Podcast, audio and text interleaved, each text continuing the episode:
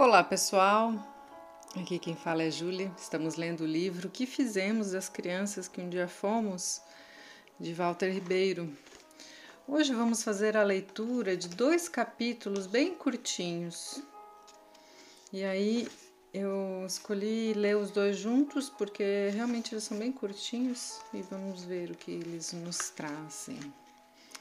Diz assim: Primeiro é o capítulo 3, que se chama Artista é a criança que dentro de nós ainda se manifesta. E eu adorei o título desse capítulo, porque ele dá uma esperança, né, de ah, temos ainda essa criança dentro de nós que que está lá escondidinha, né, mas que se manifesta contra tudo isso que ele já falou no, no livro, né? Começa assim o capítulo. Pelo menos nas cidades pequenas, nós, meninos do meu distante tempo, sentados no meio-fio, sarjeta para nós, adorávamos as historinhas que nos contávamos.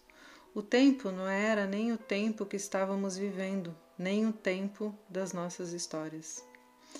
E só quando algum relógio mecânico ou biológico da mãe ou do pai mais impaciente entrava em cena por meio dos gritos do seu portador, é que acontecia o ponto final de nossos deliciosos tempos sem tempo, daqueles sonhos, devaneios infindáveis.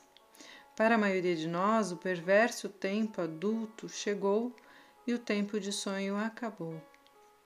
O princípio de realidade batera forte naquelas cabecinhas em formação ou formatação. E realidade é coisa séria, Nenhum adulto que se preze pode se afastar desse marco inexorável. Assim, poucos felizardos teimam em continuar crianças, mesmo que seja em algum cantinho recôndito, distante e protegido do alcance das boas normas de comportamento. Esse cantinho pode ser o pincel e a tela do pintor, hoje o teclado do escritor a câmera do fotógrafo ou cineasta, a genialidade do diretor de cinema ou qualquer outro instrumento ou lugar de realização de sonhos. É claro que esses malucos tornam o mundo menos feio, cruel e insípido do que tem sido e é. E assim ele termina. Então, para mim fica aqui quem consegue né, manter essa criança acaba colocando essa criança para fora através da arte, né? E eu acho, acredito que sim. Vemos artistas fantásticos que a gente pensa, não, não pode ser da cabeça de um adulto tão, tão cheio de regras, né? Essas pessoas que conseguem ir contra tudo e todos e, e lançar o novo, lançar o criativo acho que acessa a sua criança interior, né?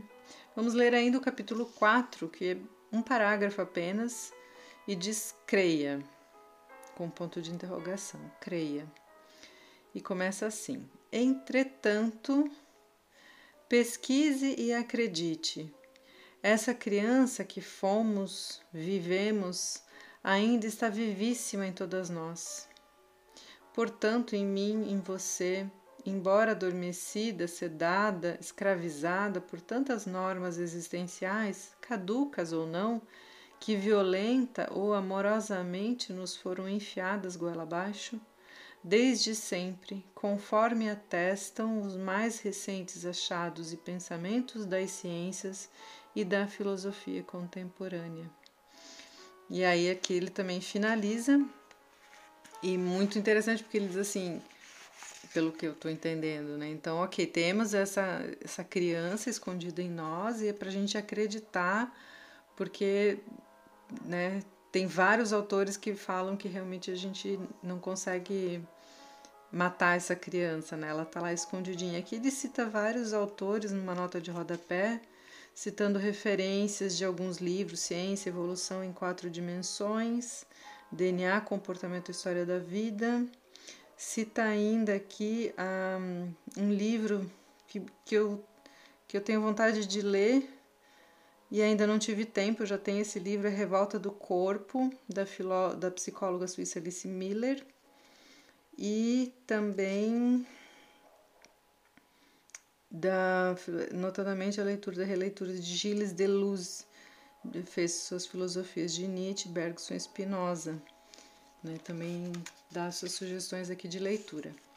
Espero que vocês estejam também se identificando, né? Tô, tô sentindo muito assim uma esperancinha, né? Primeiro nos primeiros capítulos achei meio negativo e agora já dá uma esperancinha então dessa criança que vive em nós.